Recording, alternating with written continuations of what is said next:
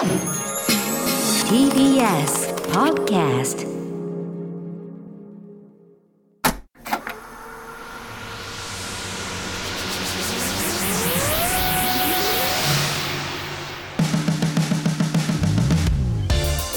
こんばんは浦郷エリカです。これからさらに加速するであろうベンチャー企業に注目するベンチャー企業キュレーションプログラムブースト。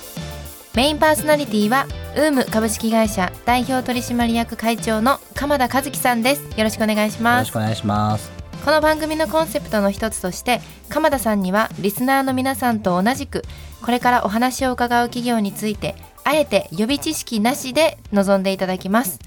さて今週のゲストはブルーイノベーション株式会社代表取締役社長熊田孝之さんです。よろしくお願いします。よろしくお願い。します。まずは熊田さんの手掛ける事業サービス内容を一言でお願いしますはい。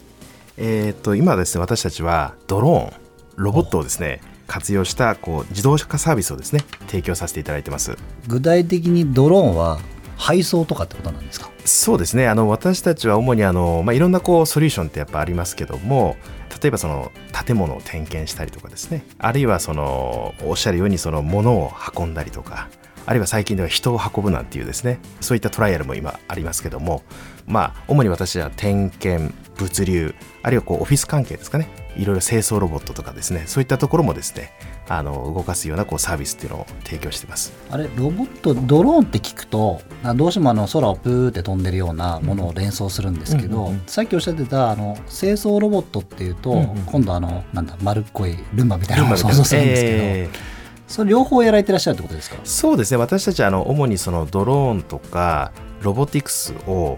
どちらかというとこうリモートで動かすようなですねこういったこうシステムの方ですねメインにいろいろと事業展開してますので。あじゃあハードも含めて作ってるんじゃなくて？そうですね。どちらかっていうと私たちはそのハードウェアはメーカーさんとこうタイアップをして、えー主にその私たちはこういうシステムの方をですねメインにさせていただいてまして、まあ、分かりやすく言うとあの携帯のこの OS みたいなものを作ってまして、でその携帯には例えば点検アプリとかこう物流アプリとかいろんなこうアプリがあると思うんですけどそういったのも作っておりましてハードウェアは私たちのその OS とアプリをインストールしてそしてこうお客様に、まあ、分かりやすくハードウェアごと販売したりとかサブスクとかで提供したりとかっていうそういうことをやったりしてる会社ですね。たちが日常的に使ってるもしかしたらあのロボットも裏側の OS は熊さんのところみたいなそういうことですか？そうですね、まあ、まだまだまあドローンっていうのはですねそこまでこう 深くはあの浸透してるってあれではないんですけど、まあ、イメージとしてはそういうふうにあの取っていただいてもいいのかなと思いますね。確かにあの高層ビルの,、うん。あの窓の清掃とか、うんうん。結構上からあの高所者を落としてやられてらっしゃいますけど、うんまあ、見るだけの点検とかだったら、んうんそれドローンでいいじゃんみたいな、そういうことですよね。そうですおっしゃる通りです。でもあの私はドローンについて知識が深くないんですけど、そのこの一定の場所だったら飛ばしちゃいけないとか、結構法律が昔ちょっと話題になったりとかしたと思うんですけどそこは今どういうふうになってるんですか？そうですね。あの実はですねあの去年から今年にかけてですけどもやはりあのレベル4って言ってですねいわゆるその人のこういう人口密集地ですよね。人のいるところの上上をですねドローンがこう飛ぶっていうことが最終的に OK になるっていうですね。そういったところが法律的にはこうある程度あの突破することができるようなフェーズに入りまして。OK になっていくんですね。そうなんです。でしかも今までドローンっていうとこう、ね、目の見えるところで飛ばすって一般的だったんですけども人が見えないところを自動で飛ぶと。でしかも人の上を飛ぶっていうことが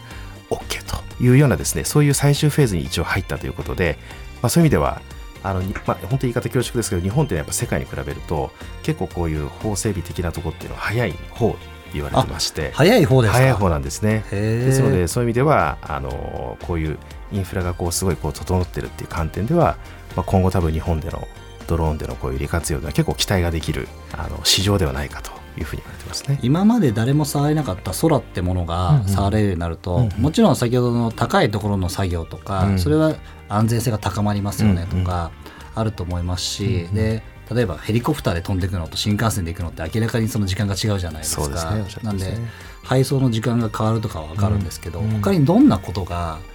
こう今までなかった考え方としてドローンをさらに活用して利便性をどうやったらこう身近に感じられるのかなっていうとどんなことがあるんですかね？そうですね。あの皆さんイメージ湧くかあれなんですけども例えばこう構造物とかはですねあの大きな構造物を点検する時っていうのは足場を組んでよくあのいろいろとこう点検員の方が足場組んで点検されてると思うんですけどもあれをこう建物の近くにやっぱこう建設して高いところをですねこう一つ一つこう点検していくっていうのはよくあるんですね。まあああいうところになるとやっぱり足場を組むだけでやっぱりもう2週間ぐらいかかってですね、うんコストも4 5千万ぐらいかかると言われてましてそんなにかかるんですよ。で、ね、点検だけで4日間ででそれを今度取り壊すだけでもまだ1週間っていうんで1か月ぐらいかかるんですねそれがドローンですともう本当にわずか数時間とか1日でこう点検ができてしまうと。コストも本当にこう、えー、こう本当100万前後とかですね。っていうところでもう圧倒的な、まあ、そういう意味ではコストダウンと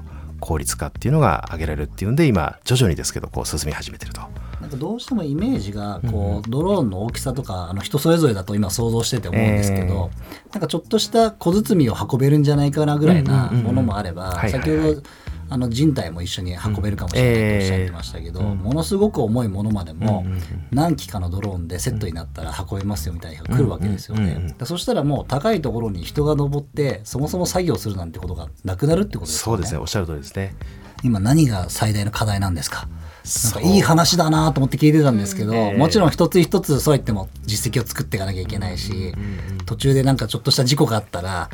またいろんな世論が入って止まるかもしれないと思うんですけど、目先どうしてもこれはみたいなのがあるんですか？そうですね。あの本当にあのありがとうございます。いいいいご指摘というかですね、はい、あのやっぱりあの、まあ、私大体あのこう産業が立ち上がっていくとかあるいはこう立ち上がらないとかでもですね大事なポイント3点あると思ってまして、まあ、1点目はやっぱりこう技術的なブレイクスルーっていうポイントがあってやっぱり一つはあのやっぱりドローンでいうとこう長距離今までは短距離だったんですけども長距離運ぶだけのですねバッテリーとかですねそういったところが持つかどうかとかですね。あの、えー、人間じゃなくて4 5千万かからないけど一方で別のお金もかかるんだろうなっていうのの一つがバッテリーだったりしますよね。そうですよね、はい、でそれからあとですねあの、まあ、まさにおっしゃるようにあの先ほどお話冒頭しましたようにこの社会インフラのある程度やっぱりこうルールですよね。やっぱ国によってはやっぱりまだドローンとか飛ばしてはダメとかですね、うん、まあ、今回の言い方恐縮ですけどあのいろいろとこうウクライナのいろんなこう戦争とありますけど、まあ、ああいうのがこうなってくると結構規制厳しくなったりってするのでそういったとこもちょっと一つ大きなポイントになるかなと思ってますね。今おっしゃっていただいた、まあ、大きな3つって、まあ、技術と法律とあとまあ世論とみたいな。そうですね。あとですねもう一つはあの教育ですかね、えー、人がやっぱり使えない使えなくちゃいけないとですね。でもまあ少しずつですけど時間とともに解決していくことだと思いますし、うんうん、逆になんかこう私たちが見てたあの21世紀22世紀の車が空飛ぶじゃないですけど、うんうん、少しずつやっぱ夢が現実になっていくっていうのをなんか聞いててやっぱ人の力ってすごいんだなって思いましたし、うんうん、逆にそこをハードじゃなくてソフトの部分でも、うんうんうん、OS の部分でも熊田さんがやってらっしゃることって必要不可欠じゃないですか、まあ、それがシンギュラリティに多分近づいていくことだと思いますんで、えーえー、今おっしゃっていただいた4つの壁を多分少しずつだと思いますけども、うん、あの崩していってほしいなっていうふうに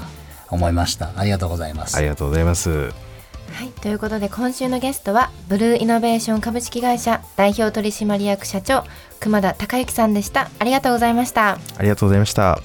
TBS ラジオブーストは Spotify など各種ポッドキャストでも配信中ですそれではまた来週お会いしましょう。